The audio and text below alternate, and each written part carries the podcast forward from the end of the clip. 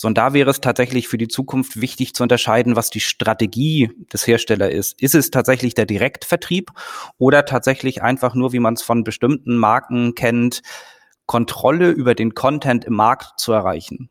weil auch das kann einfach ein Qualitätsmerkmal sein für eine Marke, wenn Produkte, die im Markt auftauchen, auch wenn es über Partner ist, eben einem gewissen Qualitätsmerkmal unterliegen, was das Markenerlebnis steigern kann. Amazon Klugsteuern, der Podcast für mittelständische Unternehmen, präsentiert von MoveSell, deinem Partner für Amazon-Strategien und Tools mit Moritz Meyer und Florian Vettel. Heute zu Gast Tore Kausch, Gründer und Geschäftsführer der Webwikinger, einer E-Commerce-Agentur für Händler und Hersteller. Tores Team hat sich auf die Implementierung von ERP-Software spezialisiert. Im Fokus steht dabei Plenty Markets. Wir sprechen heute über ein optimales Setup für Händler und Hersteller, die einerseits über einen eigenen Online-Shop und andererseits über alle relevanten Marktplätze anbieten möchten. Viel Spaß! Moin Tore, schön, dass du dabei bist. Stell dich doch mal vor. Hi Moritz, ähm, schön, dass du mich eingeladen hast. Also ich bin ähm, Tore Kausch, Geschäftsführer der Webwikinger. Wir sind eine Agentur für die E-Commerce-Beratung mit dem Schwerpunkt auf Plenty Markets. Wir sind ähm, gegründet worden 2015. Ich bin einer der Gründer, ähm, damals zu zweit. Da sind dann relativ schnell gewachsen auf jetzt mittlerweile 15 Mitarbeiter ähm, mit dem im Standort Kiel. Okay, bevor wir näher auf die Webwikinger eingehen, würde mich noch mal interessieren, wie bist du eigentlich zum Thema E-Commerce gekommen? Was waren da so deine ersten Berührungspunkte? Ähm, meine ersten Berührungspunkte waren tatsächlich meine Ausbildung. Ich habe bei einem damals Versandhandel, oder es ist heute noch ein Versandhandel, viele Eltern werden ihn kennen, Hans Natur in Süderbrarup, meine Ausbildung gemacht. Und damals war es noch ein klassischer Katalogversandhandel, ähm, wie man ihn vielleicht von Otto oder Quelle noch von früher kennt. Ähm, und da habe ich die Transformation mitbekommen und begleitet äh, in die ersten digitalen Welten mit Online-Shops für diese Firma. Ah, okay, cool. Und wie kam es dann, dass du sagst, du willst dich selbstständig machen und ähm, selber gründen? Gab es noch irgendwelche Zwischenstationen oder wie hat sich das ergeben bei euch? Ähm, ich habe quasi das erste Mal schon mit 18 gegründet ähm, und die erste eigene kleine Firma gehabt. Damals war es noch ähm, EDV-Betreuung von Kunden, Freunden, ähm, da war der Impuls schon immer da. Ergeben ähm, mit dem, was wir jetzt machen, hat sich es erst deutlich später. Da waren noch zwei, drei Stationen dazwischen, wo ich auch immer im E-Commerce gearbeitet habe und dann ähm, bei einem Kunden Elektrobog in Kappeln zum ersten Mal Plenty Markets eingeführt habe, um eben auch da das damals äh, Channel-basierte Business von eBay und Amazon und Shop zu bündeln und daraus ist dann entstanden, ähm, dass diese Software die Markets einen Beraterstatus herausgebracht hat, wo ich mich habe zertifizieren lassen, damals mit Kai Lorenzen zusammen. Ähm, und die Anfrage der Kunden derartig schnell nach oben geschnellt ist, dass dann ja. eher daraus die ND entstanden ist, okay, wenn es derartig viele Anfragen dafür gibt, dann macht es für uns total Sinn, immer mehr Zeit auf dieses Thema zu investieren.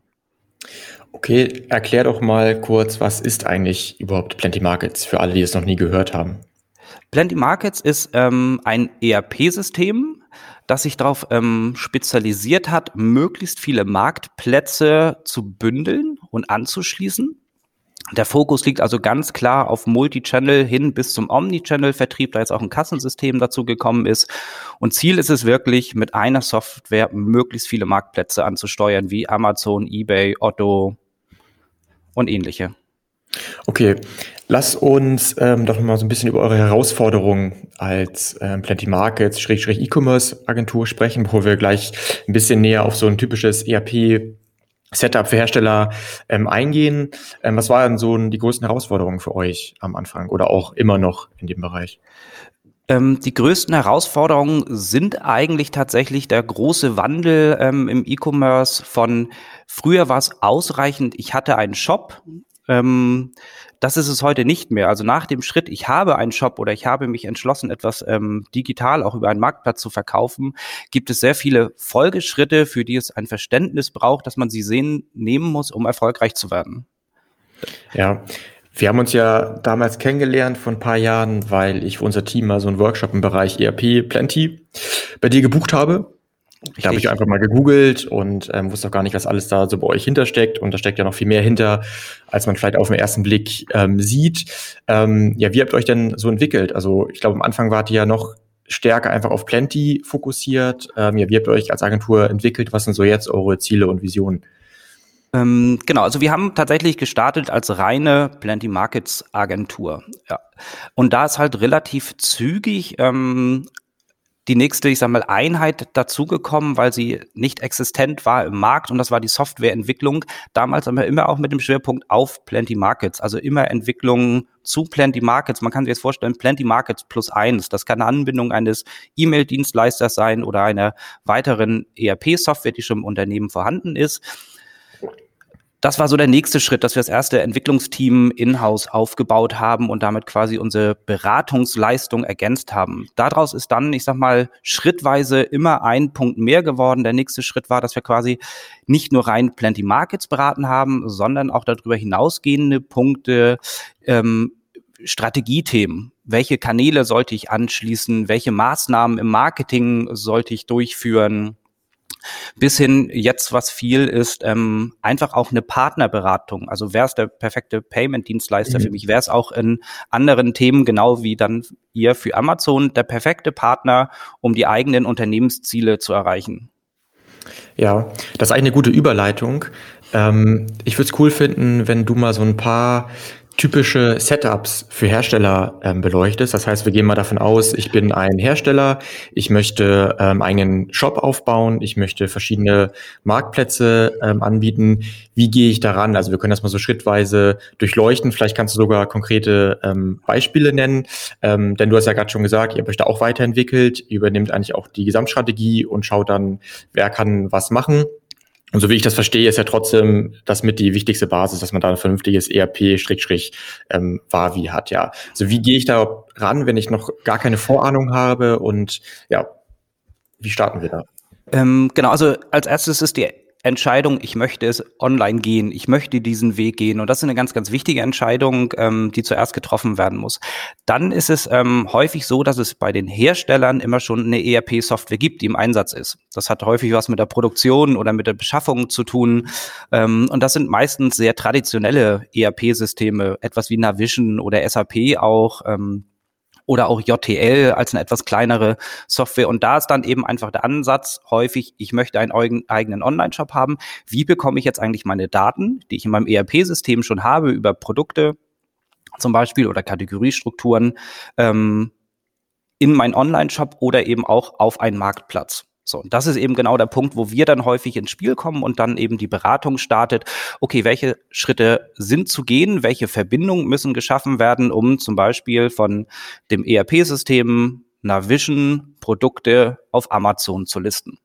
Mhm. So, und das ist dann das, was wir dann begleiten, dass wir einmal sicherstellen, ähm, dass alle Daten, die erforderlich sind, ähm, vorhanden sind und übertragen werden. Und wir benutzen da halt eben und beraten auch in aller Häufigkeit dann eben Plenty Markets um einfach ein Standard-Tool zu haben, dass ich eine Verbindung ERP Plenty Markets schaffe als Step 1, um mhm. dann aus Plenty Markets heraus die nächsten Marktplätze anzusteuern, Online-Shop, Amazon, eBay mhm. und ähnliche. Wie würdest du da die Vorerfahrung aktuell einschätzen bei den Herstellern? Das geht sicherlich, ähm, also variiert sicherlich stark, aber was sind da vielleicht so die typischen Fragestellungen? Wo merkst du in den letzten Jahren, ähm, entwickeln sich die Hersteller weiter, haben auch gewisses Know-how schon und wo muss man noch ähm, ja, stark supporten? Ähm, ich, am stärksten und muss man, glaube ich, direkt am Anfang supporten bei der Idee, welche Daten benötigt werden im E-Commerce. Ähm, es ist häufig so, dass gerade Markenhersteller, die haben Produktdaten eher für einen Katalogvertrieb oder für ein zweistufiges Vertriebssystem. Es gibt eine Kennung, es gibt auch Namen und es gibt Preise, es gibt teilweise auch Beschreibungen. Bei Bildern wird es dann teilweise schon knapp. Mhm. So, und das sind natürlich dann ähm, nur ein Bruchteil der Daten, die wir tatsächlich im E-Commerce brauchen, gerade wenn es um den Aufbau eines eigenen Online-Shops gibt. Da ist sehr viel mehr Content erforderlich. Gerade auch eben ähm, produktübergreifenden Content für eine Kategorie, für ein ganzes Segment. Diese Dinge sind häufig nicht da. Ähm, und der erste Stolperstein, warum man nicht richtig vorwärts kommt, weil diese Daten erst erzeugt werden müssen.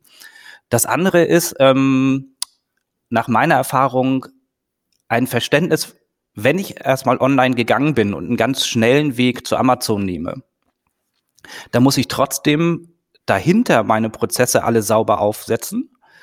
Weil wenn was nützt es mir, tausend Produkte verkauft zu haben, wenn ich sie dann im Lager nicht bewältigen kann, weil mein Pick- und Pack-Prozess ähm, nicht darauf ausgelegt ist, Einzelpicks zu machen, sondern bisher nur für ähm, Großhändler ähm, palettenweise etwas zu handeln. So, und das ist eben da stark zu merken, dass die Anforderung ähm, da eine andere ist und diese Prozessketten so weit zu automatisieren und so effizient wie möglich aufzusetzen, das ist dann häufig eine Herausforderung. Okay, bevor wir weiter auf die Marketingdaten eingehen, hast du gerade schon mal angesprochen, ja. was sind dann die typischen Fehler? Also die Problematik ist, glaube ich, klar. Ähm, und was würdest du jetzt so als konkrete Tipps mitgeben, ähm, damit Hersteller sich das an manchen Punkten nicht zu schwer machen und vielleicht dann auch einfach viel Zeit verlieren und am Ende dauert es zwei Jahre, bis was passiert. Also hast du da so konkrete Tipps, wo man oft zu kompliziert denkt als Hersteller oder noch nicht so richtig den richtigen Ansatz hat? Äh, ja, also ähm, man muss eine gute Balance finden zwischen, ähm, es muss alles perfekt sein, bis ich starte. Und eben, was muss ich tatsächlich also vorbereitet haben, um einen Start zu realisieren? So, weil häufig ist es sehr viel sinnvoller, erstmal den ersten Schritt zu machen, die ersten Produkte online zu nehmen und auch nur einen Teil des Sortiments, um erstmal damit Erfahrungen zu sammeln. Dann ja. kann ich ja schrittweise die nächsten Teile des Sortimentes aufnehmen. Das gleiche mit Amazon. Es macht total Sinn, sich ein Segment zu suchen, das zu starten, ähm, damit die ersten Erfahrungen zu sammeln, damit auch nicht direkt das Lager überflutet wird, wenn die Aufträge kommen. Und wenn dieser Prozess sauber steht, dann ähm, die nächsten Schritte nachziehen. Und das ist eben etwas, wo häufig dann zu viel Zeit ins Land geht, weil man sagt, ich möchte ja sofort das ganze Sortiment mhm. online haben. Ja, also das ist auch unsere Erfahrung, also auch unser ganz klarer Tipp.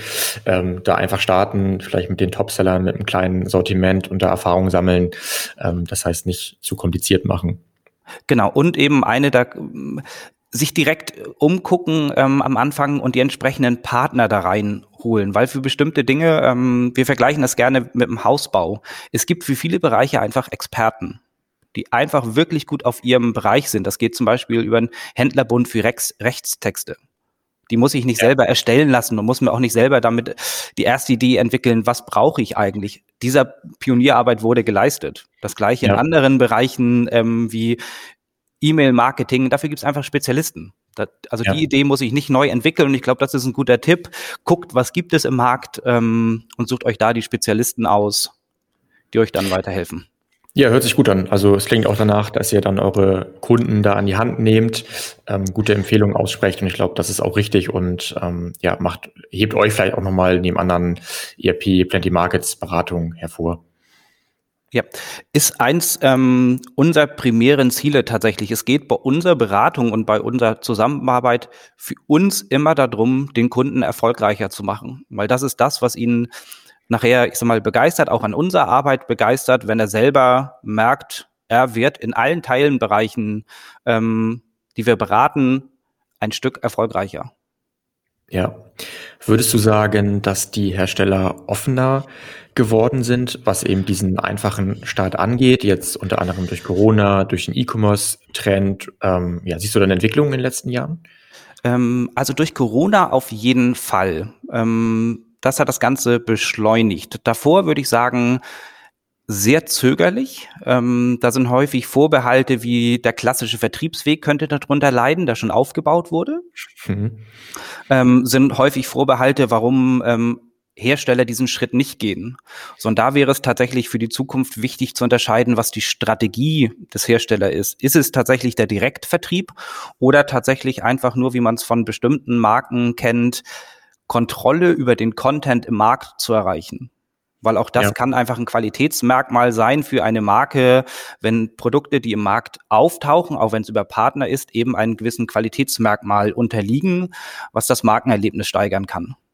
Ja, Ja, ist ein, ein Riesenthema auch bei uns im, in der Amazon-Beratung. Der Trend geht natürlich klar dahin, dass ich als Hersteller am besten die Hebel selbst in der Hand habe. Das heißt, einerseits vielleicht direkt D2C, also direkt an Endkunden verkaufe, sei es über einen Shop oder über die Plattform wie Amazon, dass ich andererseits das Marketing ähm, auch selber steuere. Aber wir sehen auch einen Trend, dass man ähm, vieles verbinden kann. Das heißt, man verärgert nicht per se die ähm, Händler, sondern es kann auch ein Win-Win auch entstehen, weil die auch davon profitieren, dass man endlich mal seine Produkt- und Marketingdaten aufbereitet und dass die Kanäle am Ende besser funktionieren. Ja, definitiv. Also auch das erleben wir tatsächlich, dass es da ein super Miteinander geben kann, wenn die Strategie passt. Also das ist tatsächlich äh, da, glaube ich, der entscheidende Punkt. Wenn die Strategie passt, dann kann das für beide erfolgreich ja. werden. Ja, ja also es ist, ja, es ist schwierig, wenn die, ich sag mal, Geschäftsführung, also auf der Führungsebene, vielleicht noch eine ganz andere Richtung im Kopf hat als vielleicht schon der E-Commerce-Bereich und das sollte natürlich harmonieren und das ist natürlich auch immer einfacher gesagt als getan, aber ich glaube, da gibt es manchmal auch noch ähm, Unterschiede. Ja, definitiv. Ja. Dann lass uns doch mal weitermachen mit der Anbindung der verschiedenen Marktplätze. Gerne auch mal so ein bisschen konkreter ähm, erklären, wie das mit Plenty Markets ähm, technisch funktioniert und ähm, wie einfach das mittlerweile ist oder auch welche ähm, Fallstricke es noch gibt, vielleicht auch im Hinsicht, im Hinblick auf die Produktdaten. Ähm, ja, also fangen wir mit dem, ich sag mal, vergleichsweise einfachen Szenario an. Amazon als Händler ist tatsächlich ähm, in Plenty Markets relativ einfach abzubilden. Es ist nämlich ähm, es gibt einen Setup-Assistenten, der das im weitesten Strecken für einen übernimmt. Und dann sind es, ich sag mal, einmal Verbindungsdaten zu Amazon eintragen, ähm, einen Preis hinterlegen für das Produkt und dieses Produkt für den Marktplatz Amazon freigeben. Und da kommen wir dann eben genau zu dem Punkt ähm, von gerade eben, sind alle Daten existent, die Amazon benötigt, um ein Produkt zu listen. Mhm. Das ist da zum Beispiel eine ERN-Nummer, die das Produkt eindeutig klassifiziert ein Name, ein Bild in einer gewissen Auflösung und auch ein Text in ein, äh, einer gewissen Ausführlichkeit. So, das sind Dinge, die Amazon einfach erwartet, um dieses Produkt zu akzeptieren und auf dem Marktplatz zu lassen. So, und wenn diese Daten hinterlegt sind, dann findet zwischen Plenty Markets und Amazon ein automatischer Abgleich von Bestandsdaten, Preisdaten und Auftragsdaten statt. Okay, genau, das sind ja sozusagen die Basisdaten, damit ich erstmal listen kann. Richtig. Das scheint einwandfrei zu funktionieren. Jetzt würde mich mal interessieren, was eure Empfehlung ist. Wo und wie pflege ich denn meine Marketingdaten? Das heißt, ich habe jetzt ähm, entweder in-house oder via Agentur ähm, aufwendig Produkttexte, Produktdaten optimieren lassen. Jetzt habe ich ähm, passend dazu vor kurzem mit der Linda Göcke gesprochen, die verantwortet den E-Commerce-Bereich bei der Oase GmbH. Die mhm. sind weltweit führend im Bereich Teichtechnik, Teichpflege und sie meinte da auch als Tipp, als ich sie gefragt habe, schaut, dass ihr eure E-Commerce-Daten, das heißt eure ähm, Produkttexte, die optimiert sind, irgendwo an einer Basis hinterlegt, speichert, fliegt, damit ihr quasi dann nicht immer, auch wenn ihr an die Partner Daten freigibt, auf veraltete Daten zugreift. Und ich glaube, das ist ja auch so ein bisschen ein, ein Thema von euch, also dass du da nochmal vielleicht so durchführen kannst und ein paar Tipps gibst. Was ist so der Best Practice? Genau, also definitiv muss es eine Quelle der Wahrheit geben für diese Daten. Also das ist der ganz klare Tipp. Das kann ein Plenty Market sein. Sollte mhm. es auch sein, wenn man von da aus weitergeht und ähm, die Marktplätze bespielt mit diesen Informationen. Und Weil, ist das praktikabel für die meisten, ich sage jetzt auch mal größeren Hersteller, die vielleicht global irgendwie Europa weltweit so ein bisschen ihre neuen Kollektionen, ihre Produktdaten beziehen? Ähm, da muss man dann klar unterscheiden, also welchen Zweck erfüllt Plenty Markets. Ist es tatsächlich ähm, eine Middleware, um Marktplätze zu bedienen? Dann gibt es mhm. sehr häufig daneben noch ein PIM-System, das nur spezialisiert auf Produktdaten oder grundsätzlich auf Daten ist und das Vorhalten dieser Daten. Mhm. Wenn es diese Lösung gibt, ist die auch zu bevorzugen, weil Plenty Markets ist kein PIM im klassischen Sinne. Es gibt die mhm. Option, mhm. alle diese Daten vorzuhalten in Plenty Markets und auch auf eine sehr sinnvolle Art und Weise. Es ist aber nicht das, was man ähm, in der Industrie unter einem PIM verstehen würde und es gibt auch ein paar Einschränkungen. Aber gehen wir da mal von aus, ähm, es gibt kein PIM, dann macht es sehr viel Sinn, diese Marketingdaten in Plenty Markets vorzuhalten und von dort in den jeweiligen Marktplatz zu geben. Okay, ja, vielen Dank für die Tipps. Also ich glaube, das ist nach wie vor eines der wichtigsten Themen, ähm, was ja auch nicht ganz einfach ist, weil ich vielleicht ein System habe, das ist ähm, schon recht alt, ne, weil ich irgendwie gerade migriert habe auf ein neues System. Ich habe hier Plenty vielleicht nur als Mittelware. Also deshalb frage ich bei jedem immer genauso rein, was da einfach die, die Tipps sind. Ich glaube, da halt eher vor allem Spezielles drin. Ja, genau. Also im Prinzip kann man sich vorstellen, man braucht für alle diese Kommunikationswege immer ein Identifier. Wir sprechen häufig von der ERN oder dann von auch Marktplatz eigenen Werten wie bei Amazon eine ASIN. Dieses eigentliche Data Enrichment findet dann aber häufig in Plenty Markets statt, wo ich zu dieser ASIN weitere Daten ergänze wie ein Namen, Marketing-Text, technische Informationen, ähm, Beschreibung, Preisstrukturen und ähnliches. Mhm. Wie priorisieren nach eurer Erfahrung die ähm, Hersteller die Produktdatenpflege oder auch Optimierung? Kommt das meistens erst recht weit hinten, weil Hauptsache gelistet, Hauptsache die ganzen ähm, Synchronisationen funktionieren?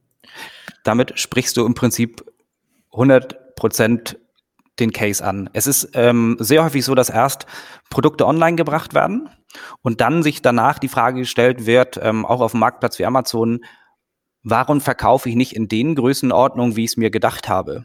Mhm. So, was ist jetzt der, der Auslöser dafür? Und dann geht man eben in die Analyse und wird eben feststellen, dass bestimmte Daten fehlen, fängt damit an, dass Produkte eventuell gar nicht zu Amazon übertragen werden oder einfach vom Ranking auf Amazon so schlecht einsortiert werden, dass natürlich kein Kunde, außer er weiß genau, dass er exakt dieses Produkt haben möchte, darüber stolpern wird.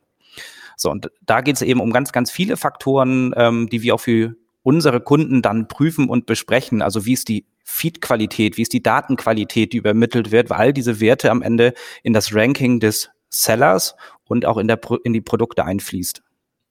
Absolut. Also wir sehen da auch eher einen positiven Trend. Das war vor ein paar Jahren, als wir angefangen haben, da uns auf Amazon zu konzentrieren, sicherlich noch anders.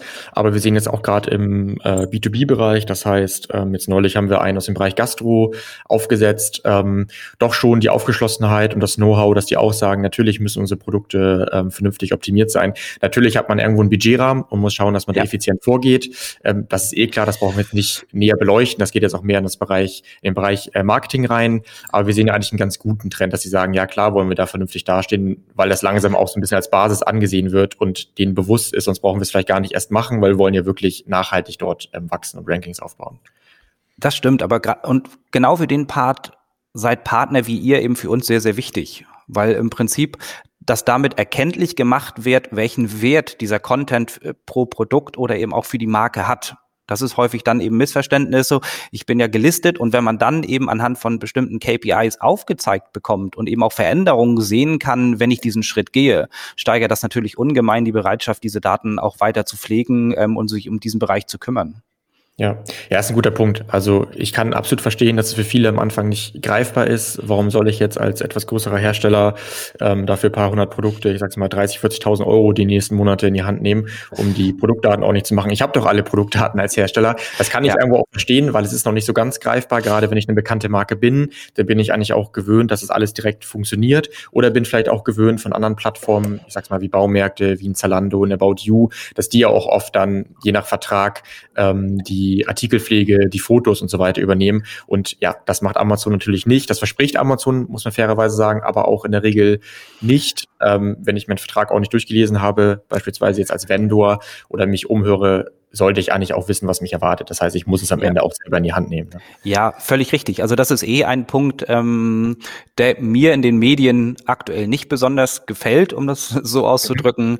Da wird Amazon sehr häufig sehr viel schlechter dargestellt, als es ist, weil die Vertragswerke sind klar. Und ich weiß eigentlich, wenn ich mir es angucken würde, auf was lasse ich mich da ein. Mhm. Ich könnte es wissen und auch ähm, aus bestimmten, ich kann es auch googeln. Deswegen kommen mir die Amazon mir da häufig ein bisschen sch schlecht weg, um ehrlich zu sein, bei allen anderen Aspekten, die da reingehören. Aber den Punkt ähm, muss man für sich als Händler eben entscheiden. Möchte ich das oder auch als Marke, möchte ich das nicht? Ja oder nein? Ja.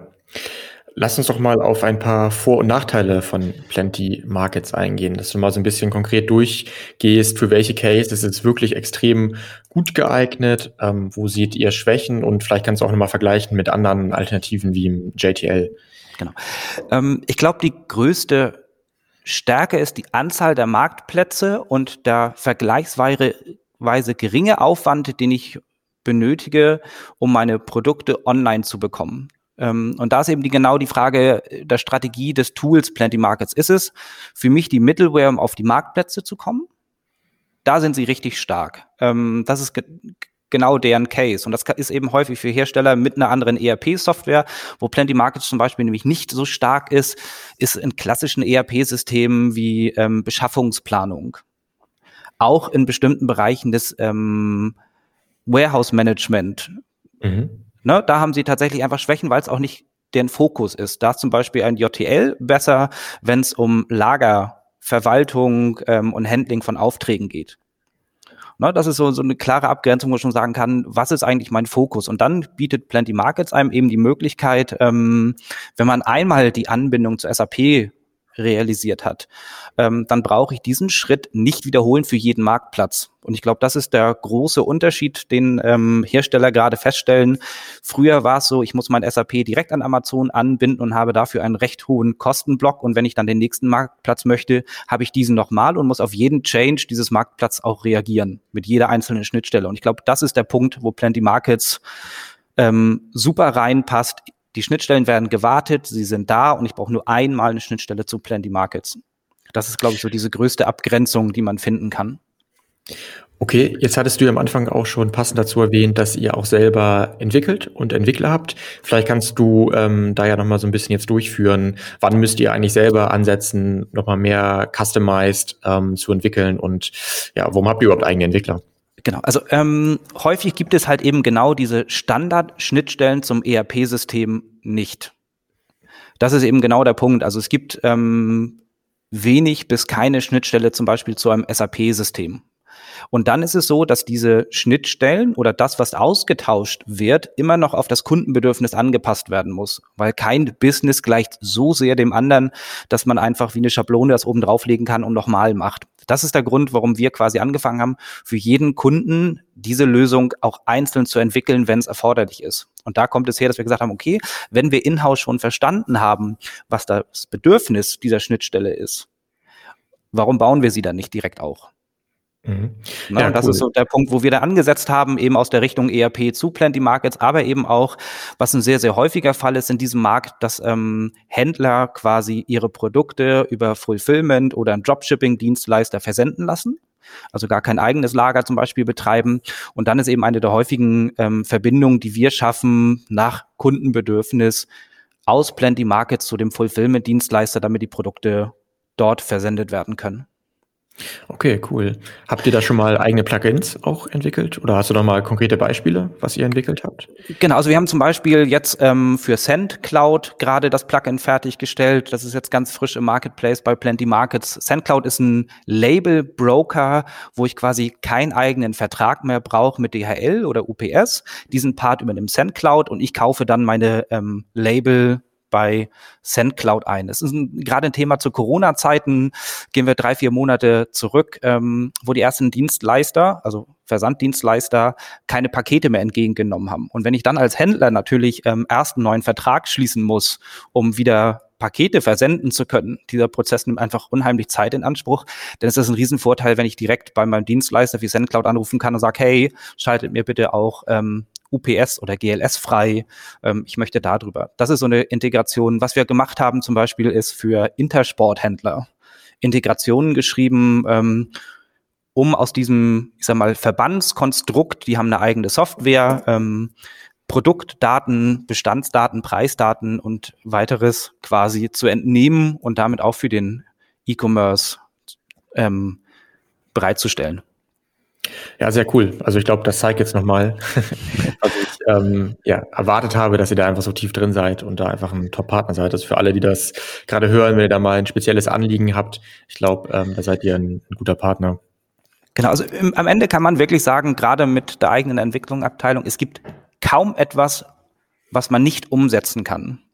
Man muss dann irgendwann immer mal die Frage stellen, ist es wirtschaftlich sinnvoll? Das ist aber ein mhm. anderer Punkt. Aber umsetzbar ist es grundsätzlich erstmal, weil man aus Plenty Markets und aus den meisten anderen Systemen erstmal auch an alle Daten rankommt. Und ja. die dann eben zu aggregieren, aufzubereiten und dann eben dem neuen Zweck zuzuführen, das eigentlich so gut wie alles möglich. Lass uns doch mal über das Thema B2B-Shops sprechen. Das heißt, als Hersteller baue ich einen Shop, in dem meine Händler oder eben Geschäftskunden einkaufen können. Viele haben da ja schon von vor, vor 10, 20 Jahren erste Systeme, erste Intranets ähm, gebaut. Man weiß natürlich auch, dass bei ganz vielen ähm, B2B-Bestellungen noch über Fax, E-Mail, Telefon äh, laufen und das jetzt sozusagen auch bei vielen ja immer weiter nach oben rückt auf den Stapel der Digitalisierung. Ähm, ja, wie schätzt du die Relevanz ein? Habt ihr da auch Erfahrung? Ist es vielleicht auch ein Case mit Plenty?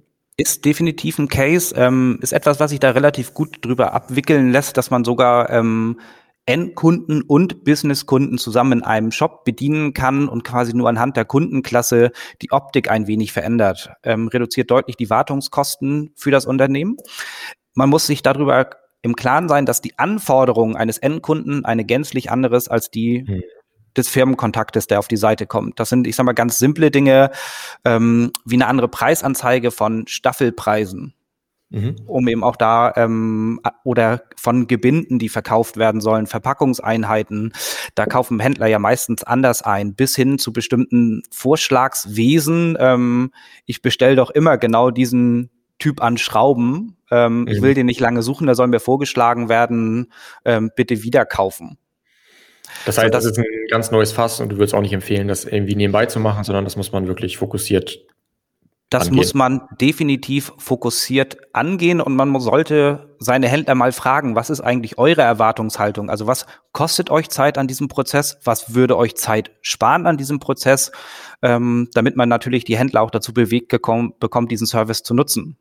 Weil wenn der Service zwar da ist, ich aber dem Händler keinen Vorteil damit verschaffe, dann wird er weiterhin, weil er seine als Beispiel E-Mail-Vorlage oder Fax-Vorlage da schon liegen hat, die mhm. wieder rübersenden.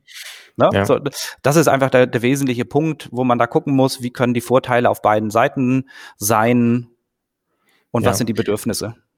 Also ich glaube, das ist essentiell, dass ich jeder ja, renommierter, relevanter Hersteller ja, da Gedanken macht und ähm, da nach und nach ein System aufbaut. Ich kann aber auch verstehen, dass das alles dauern wird, eben genau aus dem Grund, den du genannt hast. Das System kann noch so stark sein. Ähm, am Ende dauert das, bis sich jeder daran ähm, gewöhnt hat. Aber deshalb höre ich immer mal gerne rein, was eure Erfahrungen sind, ja. ähm, was eben auch dieses B2B-Thema angeht.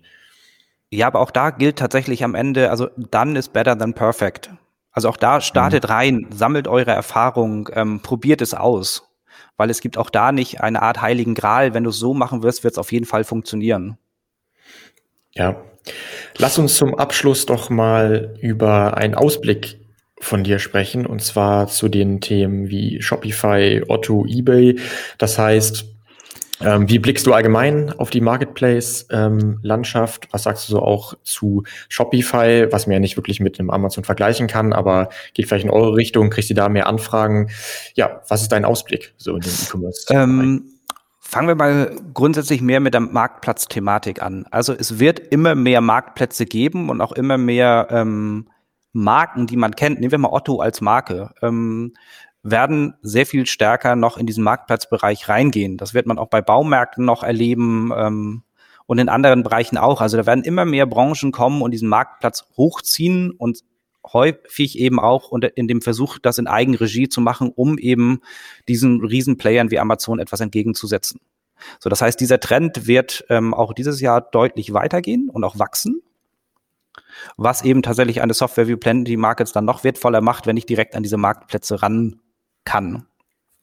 Dazu kommen natürlich einfach neue Player, so wie Shopify in den Markt, ähm, die eine gänzlich andere Strategie haben. Ähm, Shopify ist ja eher in den USA sehr, sehr stark vertreten, wo es schon beinahe normal geworden ist, dass jede kleine Bäckerei einen eigenen Online-Shop hat, mhm. damit die Kunden per Shopify ähm, schnell die Brötchen ordern können. Das ist jetzt in Deutschland noch nicht wirklich das Szenario.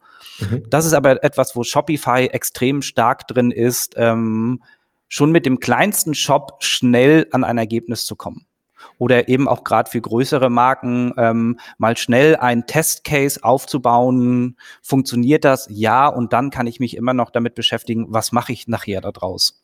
Mhm. Grenzt so. nochmal Shopify so zu Plenty Markets ab? Also kann man sagen, Shopify ist schon noch mehr Baukastensystem, auch wenn die mittlerweile sehr, sehr viel können und natürlich auch offen sind, dass man da ähm, das Ganze weiterentwickelt. Also in der Abgrenzung muss man ganz klar sagen, Shopify ist Shop. Das ist mhm. wirklich ein Online-Shop und dafür ausgerichtet, einen Online-Shop zur Verfügung zu stellen. Ähm, gar nicht so sehr mit dem Fokus darauf, ähm, auf andere Marktplätze zu gehen oder eben auch das Order-Management dahinter abzuwickeln. Dafür mhm. gibt es dann immer Integrationen bei Shopify, die diese Teile auch übernehmen. Und das ist eben die klare Abgrenzung von Plenty Markets. Also Plenty Markets hat auch einen Shop, mit dabei, der genutzt werden kann direkt.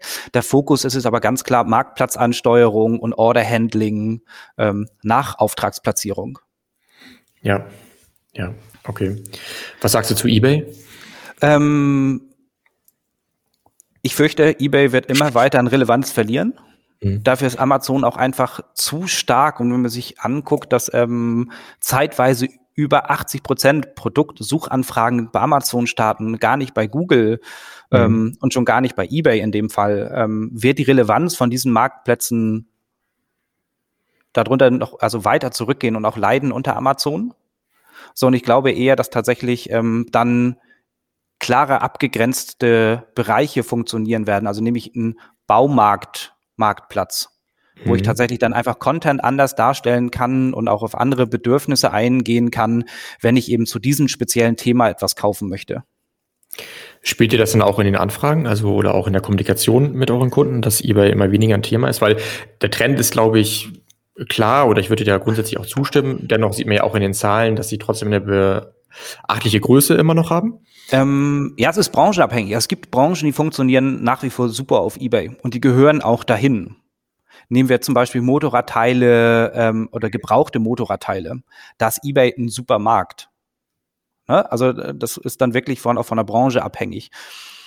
In unseren Anfragezahlen würde ich bestätigen, eBay wird immer geringer. Das hat aber auch was mit dem Aufwand und der Struktur zu tun, wie eBay zu integrieren ist. Das ist in Amazon sehr viel schneller und einfacher zu integrieren oder andere Marktplätze auch. Wieso natürlich dann häufig gerade auch aus Kundensicht die Wahl auf dem Marktplatz fällt, erstmal, wo ich deutlich weniger Aufwand mit der Integration habe.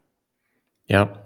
Was sagst du zu Otto? Die öffnen sich ja auch immer weiter. Ähm, ja, sind noch nicht richtig offen. Ähm, die Erfahrung zeigt, oder was wir hören, ist, dass es immer noch ähm, eher schwierig ist. Ähm, das heißt, es so einen krassen Self-Service wie bei Amazon gibt es noch nicht. Die wollen sich aber anscheinend auch einfach mehr Zeit nehmen und ich denke mal auch einiges besser machen als Amazon. Wie blickst du darauf, auf diesen Otto Marketplace? Ähm, es ist sehr spannend, weil sie auch eine große ähm, Reichweite haben. Leider ähm, sind sie eben genau nicht so weit wie Amazon in einigen Bereichen, so dass es wirklich das Onboarding ein großes Problem ist mit mhm. Otto. Also, und dann ähm, leiden sie, glaube ich, also nach meiner Wahrnehmung, ähm, so ein bisschen an den alten Strukturen, die sie haben, wie auch bei denen Daten gehandelt werden müssen, welche Anforderungen sie da haben, was es Marken und Händlern ähm, zeitweilig sehr schwierig macht, die Produkte da zu listen. Glaubst du, wenn wir jetzt mal, wir gehen mal fünf Jahre in die Zukunft, Otto hat das super in den Griff bekommen, was das ganze Onboarding ähm, angeht. Glaubst du, ähm, die werden dann noch stark wachsen und die sind vielleicht auch ähm, ja einfach durch ihre, ich sag mal noch anderen Werte als Amazon eine wirklich starke Alternative oder glaubst du, es wird sich dann auch vieles in Richtung Amazon entwickeln, weil es eben einfach dann auch mit der Größe zusammenhängt und mit den neuen Zielen? Ähm, ich glaube, dass die das schaffen können und dass es da großes Potenzial gibt. Ich würde es aber tatsächlich auch bei denen tatsächlich mit bestimmten ähm, Produktgruppen eher sehen. Also dieses, mhm. ich habe alles wie bei Amazon und ich finde mhm. alles wie bei Amazon, glaube ich, das wird es nicht. Ich glaube, da wird es einen stärkeren Fokus auf Fashion geben. So, und damit, ähm, glaube ich, kann man auch stark bestehen neben Amazon. Mhm. Okay, ja, also wir blicken dem auch sehr ähm, ja, also wir finden auch sehr spannend, was da passieren wird. Ich glaube auch, dass sie in vielen Bereichen sehr stark werden können. Ich finde die Zahlen jetzt schon beeindruckend, die die aufrufen, obwohl sie sich ja noch mhm. gar nicht so richtig geöffnet haben. Das ist ja nicht so, dass Amazon da jetzt mal nur den, den rein deutschen Vergleich extrem weit vorne liegt. Ähm, aber ich glaube, die werden auch viele ähnliche Probleme bekommen oder was man jetzt Amazon vorwirft, wird man schnell auch dann denen vorwerfen können, weil es immer auch viel schwieriger ist, wenn du, ich sag mal in Anführungsstrichen, jeden reinlässt. Ne? Ja, definitiv. Also da werden sich auch neue Fragestellungen ähm, ergeben und es wird ähnliche Dinge wie bei Amazon geben. Also wenn du da alleinige Händler für ein Produkt auf Amazon bist, ist das Verhalten ja auch ein ganz anderes, als wenn es 10 oder 20 Mitbewerber auf dieses Produkt gibt. Ja. Und das wird und da natürlich halt auch, auch Vielleicht können sie sich halt auch ein paar Sachen abgucken, ähm, die Amazon lange nicht gut gemacht hat, wie diese äh, Doppellistung. Ähm, dass ich ähm, ja einfach diese Probleme nicht habe ähm, als Händler und ja, vielleicht machen sie das ja auch besser. Es wäre sehr zu hoffen, weil tatsächlich auch für den ausgewogenen Mix ähm, an Marktplätzen wäre es sehr, sehr erfreulich zu sehen, dass es da, ich sag mal, weitere stärkere Player auch neben Amazon gibt. Ja, ja, auf jeden Fall. Okay, Tore, ich bedanke mich. Ich glaube, das war ein sehr schöner Überblick. Und du hast uns da schön durch die Plenty Markets und ERP-Welt geführt. Vielen Dank für die Einladung. Es hat wirklich Spaß gemacht. Ähm Freut mich. Dann bis zum nächsten Mal. Bis ciao, zum ciao. nächsten Mal. Tschüss. Du möchtest noch mehr lernen und immer up to date sein? Dann folge MoveSell auf YouTube und LinkedIn.